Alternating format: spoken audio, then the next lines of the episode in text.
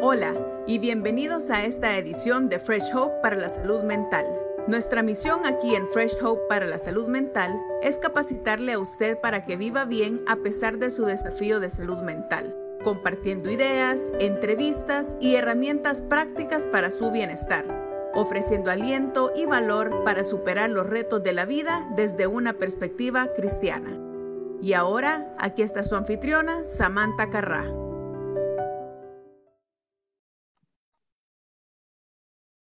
Buenas noches, es un gusto estar con ustedes en este 9 de marzo, gracias a Dios.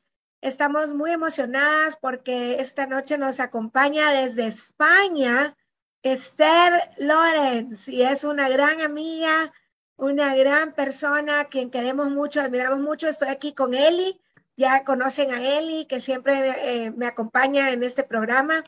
Es Eli también, es una gran amiga y sierva del Señor pero nos sentimos súper honradas con tu visita, Esther. ¿Cómo estás? Muchas gracias, bien, bien, contenta de estar con vosotros la primera vez. Qué bueno, qué bueno. Y cuéntanos en qué parte de España te encuentras. Estoy en el sur, en Málaga, una ciudad al sur de España. Tan bella Málaga. Qué lindo, qué lindo. Qué bueno, Esther. Gracias por acompañarnos. Tenemos playa, hay playa y montaña. Tenemos permiso de, acompañarte, de llegar a visitar. Bienvenidos. Bienvenidos. Bueno, Esther es terapeuta, eh, tiene mucha experiencia eh, con temas de, recuperación en distintos eh, ámbitos, no solo salud mental. Aparte de eso, es nuestra facilitadora del grupo de Fresh Hope en España y eh, nuestra embajadora para Europa.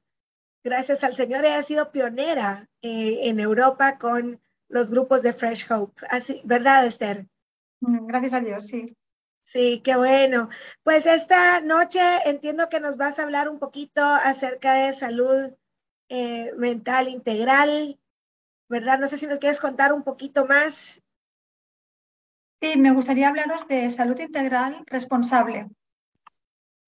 Ese es el tema, dos palabras claves, salud integral y responsable. Todos estamos muy necesitados de tener salud y estamos muchas veces preocupados por nuestra salud y muchas veces obviamos de que sea responsable y también de que sea integral. Entonces me gustaría aclarar un poquito estos dos puntos. Me encanta el concepto eh, mientras nos compartes, nada más me gustaría decirles a quienes estén viendo este video, este video pues no, no está siendo grabado en vivo porque eh, por el cambio de la zona horaria para Esther sería eh, de madrugada, ¿no? pero no importa, aunque no esté en vivo, por favor en sus comentarios háganos saber desde dónde están viendo y si tienen alguna duda o pregunta, después la podemos abordar por correo electrónico o por mensajito ahí con Esther. Eh, acláranos un poquito, Esther, qué interesante el tema, integral, responsable. Eh, cuéntanos. Sí, mm, muchas veces pensamos en, en nuestras vidas, ¿no? Y pensamos qué importante es la parte espiritual si tú eres cristiano, ¿no? Y no nos damos cuenta que hay otras áreas también en nuestra vida, como el área de la emoción, el área de nuestro cuerpo, que, tienen importancia y mucha importancia. Que Dios no solamente está viendo el área espiritual, sino que el cuerpo también es parte de nuestra espiritualidad. Las emociones son parte de nuestra espiritualidad. Y eso para mí ha sido un aprendizaje con el tiempo, con el rodar de los años. No de entrada lo entendí así, ni de entrada me lo explicaron de esta manera. Entonces creo que es muy importante, así como dice la palabra, que nuestro cuerpo es templo del Espíritu Santo Así es. Considerar que yo soy responsable de mi salud, de mi cuerpo, eh, de una manera integral, ¿no? Pensando que este cuerpo está dentro de un, conectado a unas emociones y conectado a un, al, al espíritu. Al espíritu cuando conocemos a Dios y tenemos una relación personal con Jesucristo, Dios permite que tengamos una relación con Él. Y Jesucristo está en, nuestro, en nosotros, muere en nosotros. Tenemos la, la, nueva vida, nuestro espíritu ha revivido, tenemos salud espiritual porque tenemos una relación con Dios. Y esto cuando somos creyentes, no religiosos, sino creyentes, lo entendemos, cristianos. entendemos que es la puerta a, conocer a Jesucristo, el conocer a Jesucristo, Él es el camino, la verdad y la vida, yo entro en una nueva dimensión y es que conozco a Dios como Padre, eh, conozco al Espíritu Santo y conozco a Jesucristo y tengo una relación con ellos. Y muchas veces pensamos que lo más importante es solamente relacionarnos con, con el Señor a través de nuestro espíritu. Sí. Leer la Biblia, orar, estar con otros cristianos, crecer. Pero hay más. Y parte de crecer en mi espíritu también es mirar mi cuerpo y mirar mis emociones. Que mi cuerpo esté sano, que mis emociones estén sanas también y que yo sea responsable de, de cómo andan mis emociones, que yo sea responsable de cómo anda mi cuerpo. Y yo tengo una parte activa ahí al respecto. No esperar que otros me ayuden a mí y me suplan todas mis necesidades, sino yo ser responsable. Me encanta eh, eh, ese enfoque, Esther. Siento que tienes mucha razón. Eli, ¿tú qué piensas? La verdad es que nos olvidamos de, esas otras dimensiones de, de, nosotras, ¿verdad? O de nosotros, incluyendo pues a todos, porque eh, en este campo en el que trabajamos nosotros de la salud mental, tenemos que recordar que, que todo es integral. Entonces, el, el tema de Esther es súper importante porque habla, por un lado, de salud integral, es decir, incluimos la mente, ¿verdad? Incluimos el cuerpo, incluimos el espíritu. Y también, me imagino que lo vas a tocar, Esther, cuando ¿Cómo podemos ser responsables de esa salud integral? ¿Qué debemos hacer? Y esa sería mi pregunta para ti. O sea, ¿cómo yo puedo responsabilizarme de mi salud integral? Buenísima pregunta. Si pienso en, en la respuesta, ¿cómo me puedo hacer responsable? Primero, contando que tengo un cuerpo del que yo soy responsable y unas emociones de las que yo soy responsable y tengo que tomar yo la rienda de que estén bien, tanto mi cuerpo como mis emociones. Es decir, no dejar que otra persona se ocupe de eso, no dejar que, no echarle a otro la responsabilidad, porque muchas veces hacemos eso, echándole la culpa a otros de que mi salud está mal, yo no me implico ni me, ni me involucro, por ejemplo. Le puedo echar la culpa a mi familia, le puedo echar la culpa a mi esposo, a mi madre, le puedo echar la culpa al médico, le puedo echar la culpa a mi historia, pero yo hoy en día, ¿qué tengo que decir de mi cuerpo? Yo hoy en día, ¿qué tengo que decir de mis emociones? Entonces, ese es un tema para mí muy, muy significativo, que cuando yo tomo esa responsabilidad, cuando yo me doy cuenta qué tengo yo que hacer conmigo, en ese balance, en ese balance eh, equilibrado en, todo, en las tres áreas. Entonces, ahí cambia mi perspectiva. Creo que esa, por ahí empezaríamos a responder la pregunta. No sé si te he aclarado, Eli. Sí, Esther, y fíjate que me hace recordar acerca de los principios de recuperación, porque en los principios de, de recuperación me llevan a ser responsable de actuar para lograr mi recuperación. Yo ya no solo estoy depositando mi confianza en la medicina, por ejemplo, ¿verdad? Sino que yo también aprendo que hay cosas que yo debo de hacer para cuidarme y para recuperarme y que también soy responsable de, por ejemplo, de las relaciones con los demás, soy responsable de cuidarme a mí misma, de no victimizarme, etcétera. Entonces, creo que es bien importante lo que estás diciendo porque cuando tenemos un diagnóstico de salud mental es bien fácil hacernos víctimas y cuando nos hacemos víctimas no nos estamos responsabilizando de nosotras. Exacto. Exacto. Y la palabra víctima va muy relacionada con la culpa. Así es. Una persona cuando se mueve en el victimismo es que se está sintiendo culpable y ella misma y echando la culpa a otros, pero no se está haciendo cargo de cuál es su parte, de qué, cuál es lo que me corresponde a mí hacer. Porque cuando hemos vivido diferentes situaciones en nuestra vida que nos han marcado, que podemos hablar de traumas, pues ha quedado una culpa, nos ha, nos, ha quedado una culpa. Muchas veces una culpa que es falsa, una culpa que nos han, nos, han, nos han impuesto. Entonces, es fácil moverse en esa dinámica de, bueno, yo no soy responsable, bueno, todos los demás tienen eh, que ayudarme eh, para solucionar mis problemas, ¿no? Pero bueno, ¿y yo qué tengo que hacer? Eso es muy importante. Así es. Me encanta eh, lo que estaban hablando ambas y lo relaciono, es, es verdad, está en los principios de recuperación de Fresh Hope, esta frase clave que son las palabras yo elijo. Dice lo que pudiera hacer mal y después dice, por lo tanto, yo elijo y una acción eh, de hacerme responsable, ¿no? Así que me encanta. Esther, también cuando, cuando hablas de hacernos responsables, eh, de salud integral, responsable, otra palabra que viene a mi mente es la palabra límites.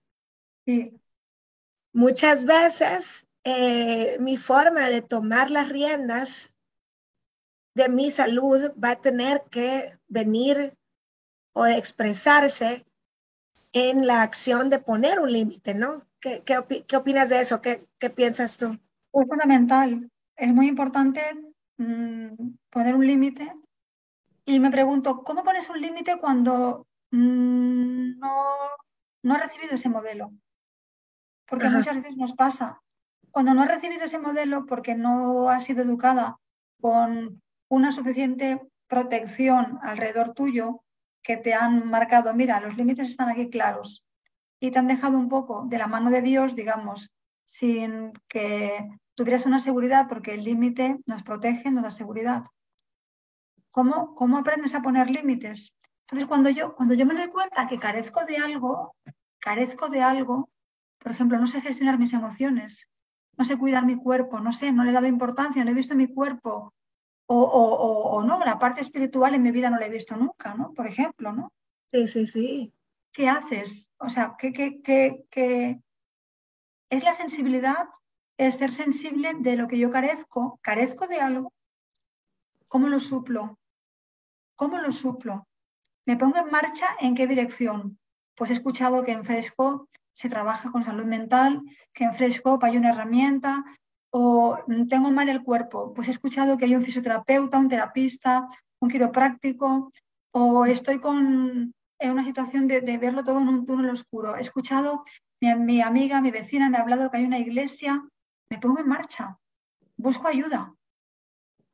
Así es, como que... Yo no tengo todo, yo no tengo todos los recursos. Yo no puedo ser fisioterapeuta, eh, mm, un, pastor de una iglesia o un responsable de una iglesia o un, un misionero, o yo no puedo ser un terapista, yo no puedo ser todo, un psiquiatra, un psicólogo, pero sí que hay herramientas a mi alcance en lo que yo carezco, ¿no? Y hablabas de límites y, ese es un límite. Cuando yo estoy poniéndome en marcha para buscar ayuda, me estoy poniendo un límite. Es decir, me estoy, saliendo de mi zona de comodidad y de mi zona de confort para buscar ayuda en los diferentes ámbitos y, áreas que yo necesito, ¿no? Que me encanta, me encanta ponerte un límite a ti mismo. Nunca lo había pensado así, pero es cierto, es como, eh, bueno, ah, voy a dar un ejemplo eh, para ver si se identifican los que nos escuchan. Yo, desde que comencé a tomar medicamento, eh, batallé mucho con el peso. Y no sé si algunos se identificarán. Este, siempre fui una persona muy delgada, pero una vez entró el medicamento, eso cambió. Entonces yo tenía dos opciones, o echarle la culpa al medicamento o hacerme responsable de la parte que yo sí puedo controlar, que es comer lo mejor que yo pueda y hacer el ejercicio, ¿no? Así que me puse un límite a mí misma hace poco Y acabo, por ejemplo, de comenzar a cuidar de mi cuerpo, de mi salud, yendo al gimnasio. Eh, eso podría ser un ejemplo muy sencillito, muy concreto y muy sencillito, pero que tal vez a los que nos están oyendo les dan un ejemplo de, de la dinámica, ¿no? Que esto tiene que llevar la realización de que uno no está cuidando bien de la salud eh, eh, en algún ámbito de su, ya sea cuerpo, mente, emociones, espíritu, y, y toma ese paso de ponerse un límite a sí mismo y actuar, ¿no?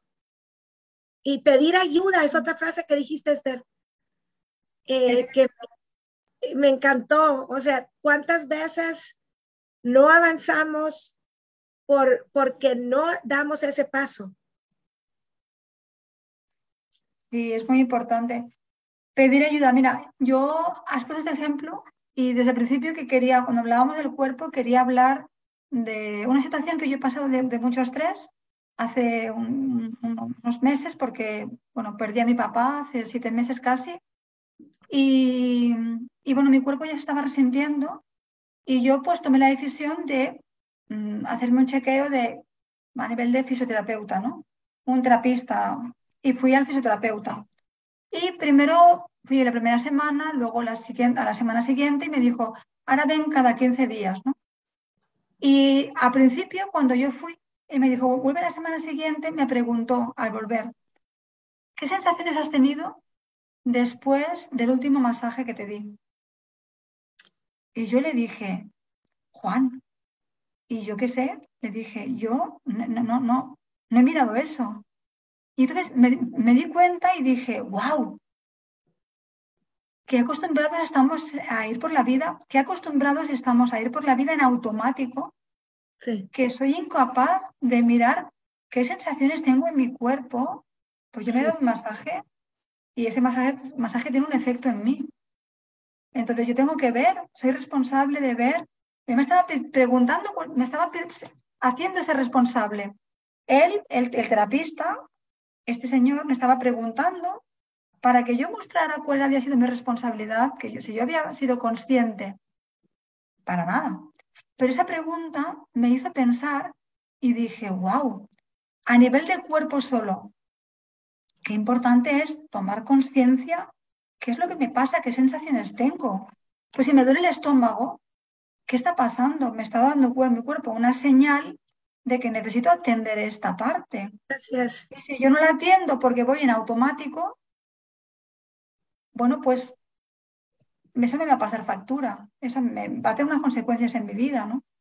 Entonces, como te decía, ser, ser sensible a mi necesidad, ser sensible a lo que mi cuerpo, mi espíritu, mis emociones me están hablando. Así es. Y, guardar un balance, ¿no? Guardar un balance, porque no sé si a ustedes les pasa, pero por ejemplo, a mí hay áreas de mi vida que se me hace muy fácil cuidar de mi salud en esa área. Y hay otras áreas donde, donde me voy más en automático, como decías. Mm. Entonces, guardar ese balance y revisarlo constantemente es muy importante, muy, muy importante. Y el tema de las emociones, por ejemplo, ¿no? Que es un tema de cómo gestionamos nuestras emociones. Pues es lo que hemos dicho antes, de los límites. Si no, ¿Cómo aprender a gestionar una emoción cuando no has tenido un modelo de cómo gestionar una emoción? De cuando hasta, hasta muchas veces en los ámbitos cristianos el tema de las emociones es un tema del que no se habla muchas veces. ¿Me explico? O que si tú estás con una depresión, pues ya estás, ya estás cometiendo un pecado, ya has cometido un pecado y ya te tienes que sentar en el banco de atrás porque ya prácticamente eres de otra categoría, considerado como otra, como otra categoría como cristiano, ¿no? Y estas, estas cosas que dices, mm, no, o sea, no. Es muy importante, es muy importante darte cuenta, ¿no? Exacto, es de verdad que es de estar consciente, darse cuenta y, y dar el paso. Esther, ¿qué pasa cuando, digamos, alguien ha pasado, tú decías hace un rato una palabra también que me llamó la atención, dijiste trauma. Eh, ¿Qué pasa cuando realmente yo sí sufrí un trauma, donde sí sufrí, digamos, una situación injusta y me enfrento ante la falta de perdón como síntoma de poca salud espiritual y emocional, ¿no? Entonces es como bien fácil no querer hacerme responsable porque me siento en mi derecho de estar herida me siento en mi derecho de estar resentida porque lo que pasó tú lo miras y realmente sí fue injusto. Pero ahí cómo juega siempre el, el, ahí cómo juega el hecho de que yo sigo siendo responsable. No soy responsable de lo que me pasó, pero sí soy responsable. ¿Cómo sería? No, En relación al perdón te refieres, ¿no? Sí, exacto. Pues mira, yo creo que si no perdono y entendiendo también que perdonar eh, no significa que yo me vuelva íntima con la persona que me ha ofendido o que me ha causado la herida, pero si yo no puedo perdonar y también entendiendo que el perdón es un proceso que no es de la noche a la mañana, que no es perdona porque así se te va a quitar el trauma. No. No, no, no es perdona porque así se me va a quitar el trauma. El trauma lo tengo, la herida está, la herida ya está. Pero cuando yo perdono, es como con la culpa. Y me gusta el ejemplo de que me desato. Mm, cuando yo no puedo perdonar, eh, necesito, yo, mi consejo sería pedir ayuda.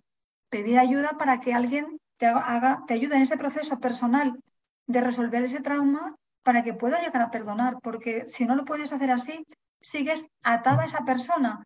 Hay una película que me encanta, que es La Misión, que, una, que el protagonista lleva un fardo, lleva una, una, una carga, que sube una montaña y lleva una carga arrastrando en sus hombros, y eso es el efecto de no poder perdonar en nosotros. Al final, nos, nos, no nos deja, es una energía que no nos deja, no nos deja crecer que nos va jalando para abajo, jalando para abajo y no nos deja crecer.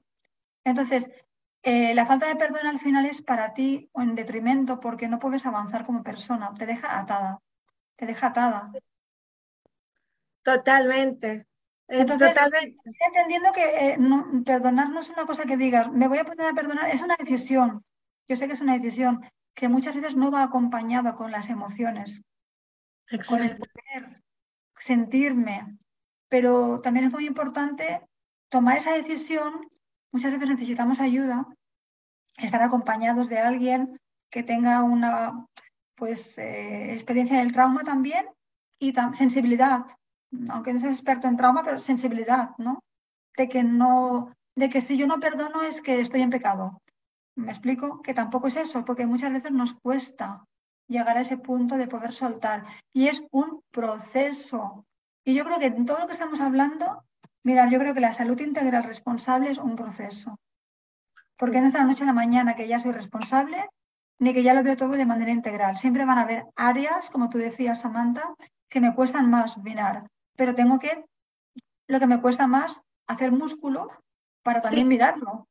Esforzarme en lo que me cuesta más. Ya sea el cuerpo, ya sea el espíritu, ya sea la emoción. ¿no? Exacto, ser más intencional ser más intencional.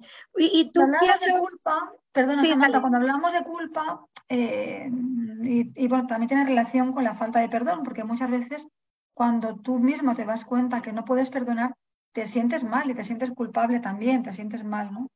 Cuando tú, ay, escuché en la asociación Redime, donde que trabajan para recuperar víctimas de abuso sexual especialmente aquí en España, escuché el ejemplo de una monitora que hablaba de qué es la culpa y yo ese ejemplo lo, me lo apropié porque como ejemplo, ¿no? Es cuando tú atas a una persona de, pies y manos, le pones una horca en el cuello, jalas de la, de, la, de la horca, jalas de la cuerda y no le dejas reaccionar, no puede defenderse, no puede mm, reparar, no puede enmendar, no puede hacer nada más que morirse. O sea, lo, lo, lo, lo dejas atado de, de, pies en manos, sin capacidad de reacción, que es todo lo contrario a ser responsable. Cuando yo soy responsable, me pongo en marcha, me activo, puedo responder, puedo, ah, ido por aquí, pero ahora doy un cambio, un, cambio de rumbo. Ah, entiendo esto y ahora me reenfoco. Pero si yo me muevo en la culpa, si me muevo en la falta de perdón, las dos cosas nos van a dejar sin poder movernos y con una falta de, capacidad de tirar adelante, imposible, porque es ese fardo que te jala para atrás y no te deja ser responsable, ¿no? Sí. Una preguntita, Esther. para la gente que nos está viendo y que puede decir, bueno, yo quiero empezar ese proceso de ver si estoy siendo responsable con mi salud en todas las áreas. ¿Por dónde tendrían que comenzar? ¿Qué tendrían que hacer para saber si, se está, si están siendo responsables con su salud? Pues yo creo que ser sinceros con uno mismo. Creo que es muy importante ser sinceros uno mismo y pensar que yo solo no lo puedo resolver todo, que muchas veces necesitamos alguien que nos esté acompañando, alguien que no tiene que ser ni un psicólogo, ni un terapeuta, ni un pastor, pero puede ser un buen amigo, puede ser alguien con quien tú eh, te comprometas, ¿no? Y digas, mira, mm, te comprometas a nivel de, mira, eh, quiero, quiero que me acompañes, quiero, necesito ayuda, necesito pero no ayuda porque pobre de mí, que necesito que alguien me acompañe, no. O sea, eh, necesito un espejo, necesito que me hagas de espejo, que, quiero ver cómo, ayúdame, voy progresando o tengo esas dificultades, quiero hablar contigo, lo necesito comentar, lo necesito, ¿qué ideas tienes? ¿Me puedes dar alguna idea? Porque yo solo no lo puedo enfocar todo, no lo puedo enfocar todo. Es ¿por, qué, ¿Por qué, por ejemplo, leemos la Biblia y por qué oramos? Porque Dios nos habla porque Dios nos habla a través de la palabra, Dios nos habla a través de la oración. Entonces, así como a nivel espiritual, pues también tenemos otras personas que nos acompañan en el viaje con el Señor, ¿no? Pero Dios principalmente me habla a través de la palabra y de la oración. Necesito también a nivel de las otras áreas de mi vida, de mi cuerpo, de mis emociones, ¿no? Muchas veces acompañarme, ¿no? Que alguien me acompañe, pedir ayuda. sí, sí, sí. No sé si te he contestado, Eli, pero a buen pronto se me pienso, pienso esto, ¿no? Sí, yo me encantó la pregunta, Eli, me encantó la respuesta. Este, eh, se me venía a la mente también, eh, hablando de salud integral, fíjate, Lucas 2.52 es precioso, donde dice que habla del Señor Jesús y dice que Jesús crecía en sabiduría y en estatura y en gracia para con Dios y los hombres. Mm. O sea, crecía en todas las, crecía de manera integral, ¿verdad? Él, que es nuestro máximo ejemplo. Este, ahora, si los que están escuchando comienzan por donde dijo Esther, que es siendo sinceros, eh, igual habría que dar un, siguiente paso, ¿no? Eh, de pedir ayuda. Es el que, como tú lo has planteado, pedir un acompañamiento. Eh, sería, eh, pudiera ser una opción, no sé qué, qué, opinan ustedes, por ejemplo, pedir el acompañamiento de un Hope Coach. Eso estaba pensando. Estupendo. Me lo pasaste, Eli. Eh, puedes pedir en, en freshhope.us, pleca, Hope Coach menú. Puedes pedir un Hope Coach. Y esto no tiene ningún costo para ti. Y puedes decirle, yo vi el programa con Esther y, y estuve pensando en lo que ella dijo y yo necesito alguien que me acompañe porque necesito cuidar integralmente de mi salud, ¿no? Y pues estaríamos ahí para servirles. Mm. Yo al respecto, animando con el tema del, coach, ¿no? Estaba pensando eh, lo que hemos hablado antes del, del, trauma y de las heridas de la vida, porque hay diferencias, ¿no? Tú has podido tener una herida, todos tenemos heridas en la vida porque mm, esas heridas vienen de nuestra familia, vienen de nuestros padres normalmente, porque nadie tenemos un padre perfecto, una madre perfecta, pero hay personas que reciben más heridas que otras. Hay personas que tienen un esguince, una torcedura de pie, otras que directamente les han amputado la pierna o, se han quedado sin poder andar, tetraplégicos, ¿no? cuadriplégicos. Hay diferentes heridas, ¿no? Pero yo estoy pensando en, en una experiencia que yo tuve hace ya años cuando yo estaba trabajando en otro país, que mm, alguien muy cercano a mí, como un coach, ¿no? Mi mejor amiga, me hizo ver cosas que yo no veía. Porque muchas veces tú te sientes mal, pero no sabes qué te está pasando. Cuidado. Esto es muy importante. Yo me sentía mal, no sabía lo que me estaba pasando. Y yo, con mis actitudes, estaba afectando a la gente que tenía alrededor. Pero yo no me daba cuenta, porque en la dinámica de mi casa había sido esa, que yo había recibido heridas de parte de mi madre precisamente, pero yo creo que ni ella se daba cuenta de cómo me estaba a mí afectando. Y evidentemente, con, lo, con la actitud que ella tenía hacia mí, me enseñó a traspolar esa actitud que yo aprendí de ella afectando a otras personas.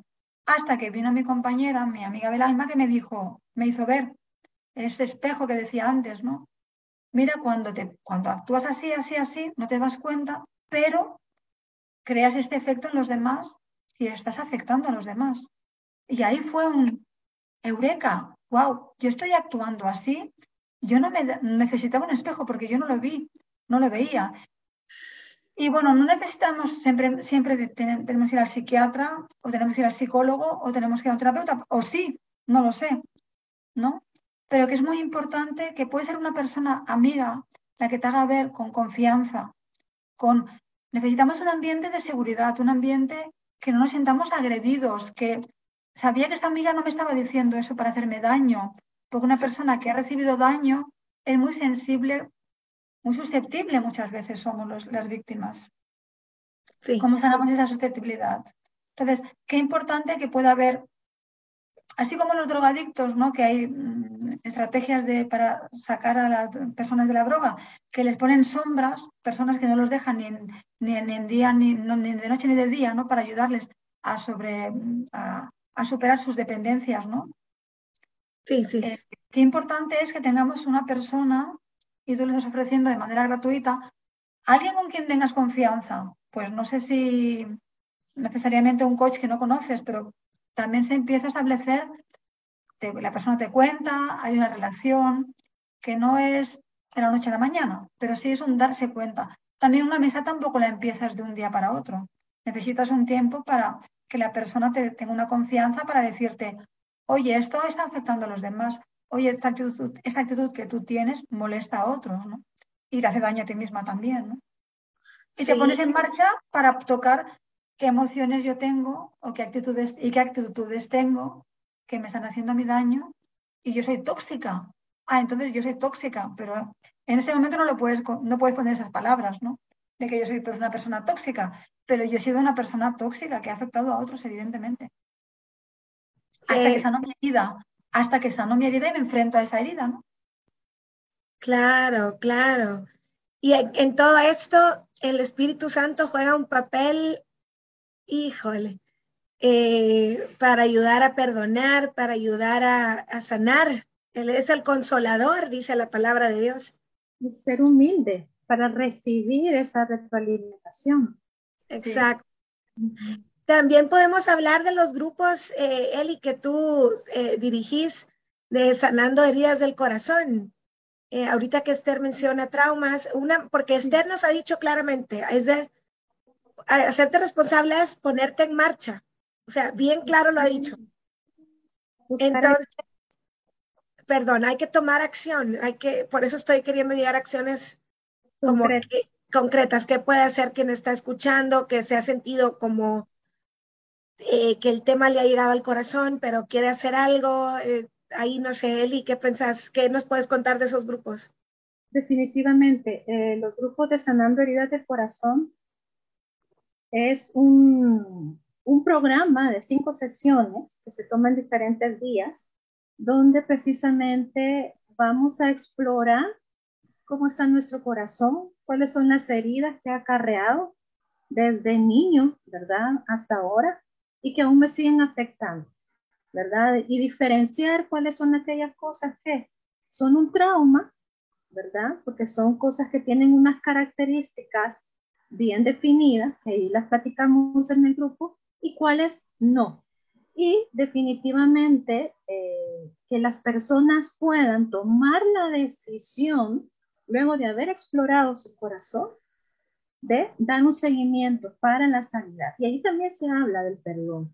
¿Por qué es necesario el perdón?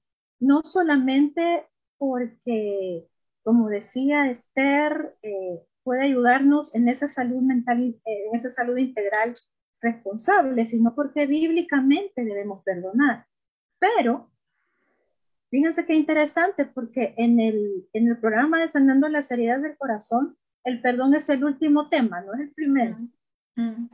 Porque en un proceso de sanidad, donde yo eh, me doy cuenta de que algo está pasando en mi vida, que pueden ser no situaciones actuales, sino situaciones que yo he venido trayendo de mi pasado, que no he soltado, ¿verdad? Que sigo todavía atada a esas situaciones, descubrirlas, eh, presentar mi dolor a Jesús, porque Él es el único que puede definitivamente sanar el corazón y luego saber por qué debo perdonar y cuáles son los beneficios. Entonces, eh, si ustedes quieren saber más de ese programa de Grupos Sanando las Heridas del Corazón, pueden estar pendientes de la página de Facebook que vamos a estar dando información o comunicarse por redes sociales, ¿verdad? Para saber cuándo va a haber un próximo grupo para que ustedes actúen. Y como dice Esther también, de repente confiar en otra persona, ¿verdad, Esther? Que me pueda retroalimentar. Hay, hay personas, y, y yo sé que las conocemos, que todas las personas les hacen daño.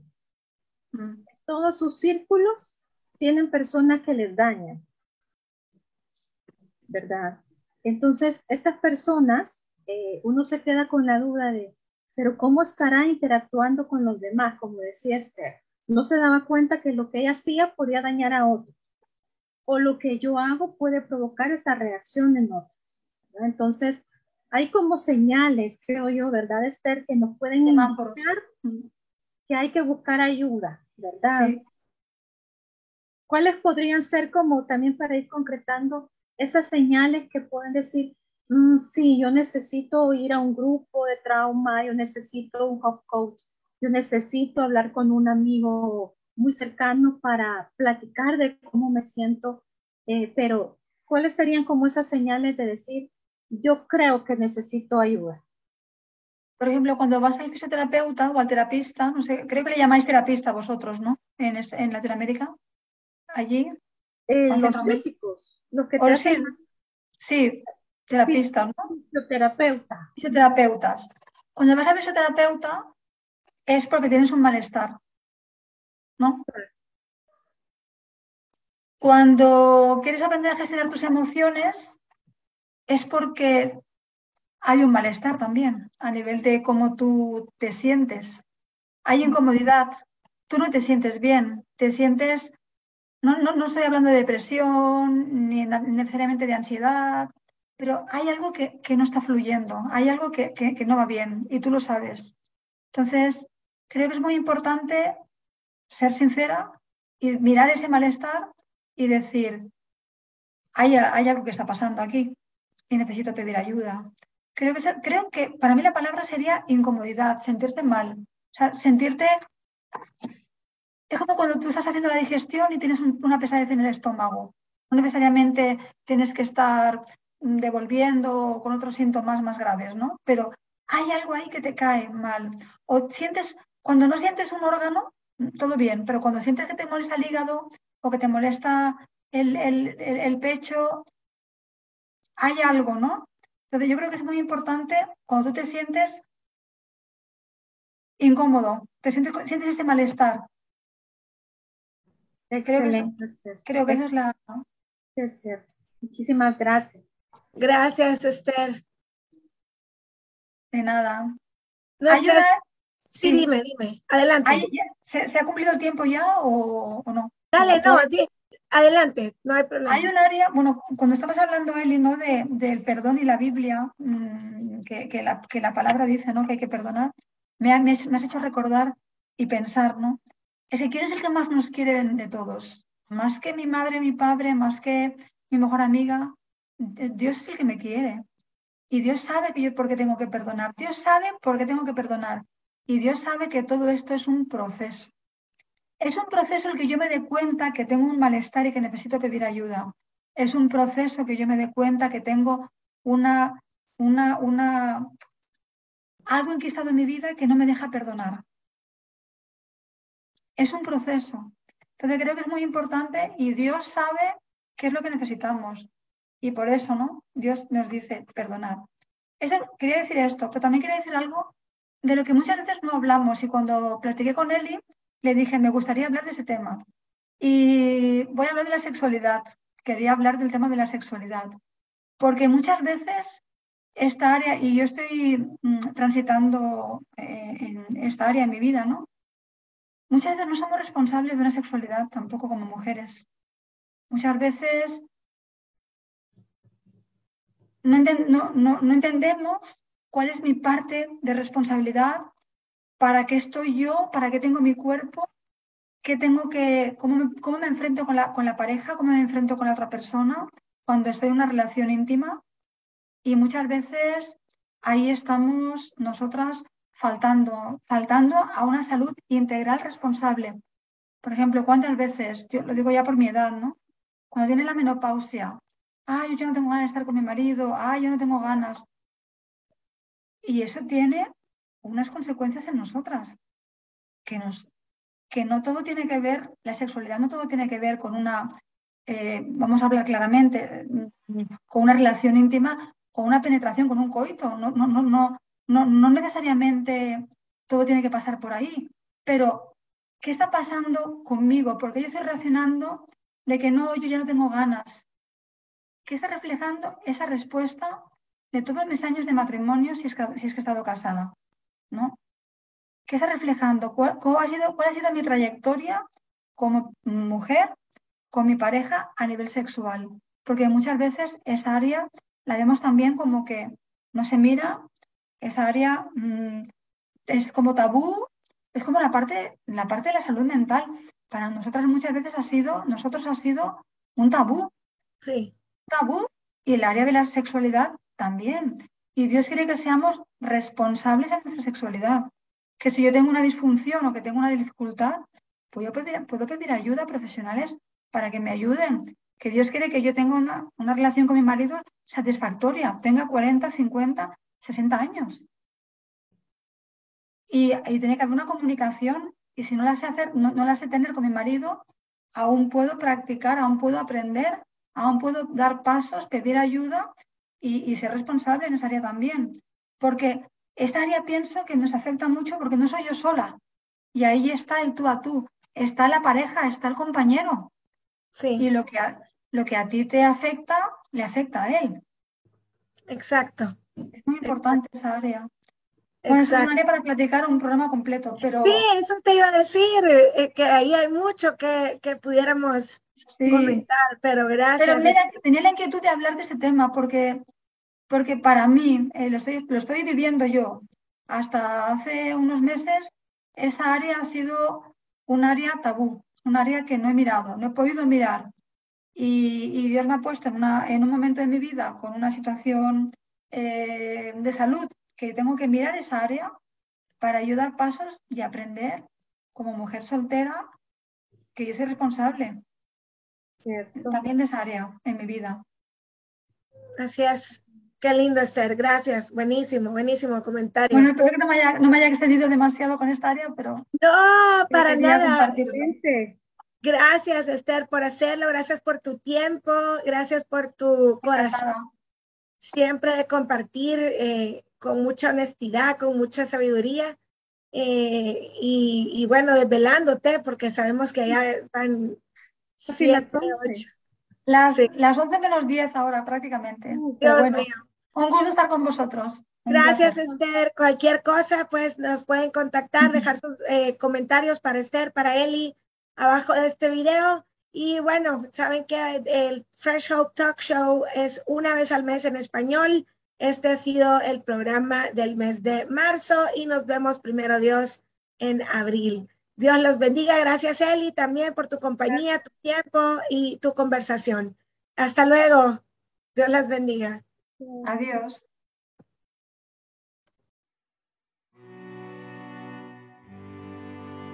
Usted ha estado escuchando Fresh Hope para la salud mental.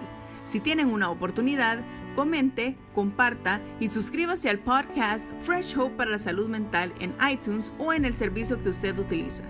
Le recomendamos que comparta nuestro podcast en las redes sociales con sus amigos y familiares. Podcasts anteriores de Fresh Hope para la salud mental se pueden encontrar en freshhopeformentalhealth.com, Spotify, SoundCloud, iTunes, iHeartRadio, Stitcher Radio y YouTube. El podcast Fresh Hope para la salud mental es parte de Fresh Hope. Fresh Hope es una red internacional de grupos de apoyo cristiano entre pares de salud mental que capacita a las personas para vivir bien a pesar de tener un diagnóstico de salud mental. Para obtener más información sobre Fresh Hope, visite freshhope.us o freshhopeespañol.com. Fresh Hope es una de las redes líderes de grupos de apoyo de pares basados en la fe a nivel internacional. Nuestra anfitriona, Samantha Carrá, es la embajadora de Fresh Hope para el mundo de habla hispana. Es una pastora juvenil que vive bien a pesar de tener un trastorno bipolar. El fundador y presidente de Fresh Hope es el pastor Brad Hayes, un pastor que vive bien a pesar de tener un trastorno bipolar. Brad es el autor del libro Fresh Hope for Living Well, que está disponible en inglés en amazon.com y también estará disponible en español muy pronto. Si usted o alguien que conoce está interesado en asistir a una reunión de grupo de Fresh Hope o si está interesado en comenzar un grupo en su comunidad, puede contactar a Samantha en samantha.freshhope.us. Samantha se deletrea S-A-M-A-N-T-H-A. No solo tenemos grupos locales, sino también ofrecemos grupos Fresh Hope en línea. Para mayor información, visite www.freshhopeespañol.com.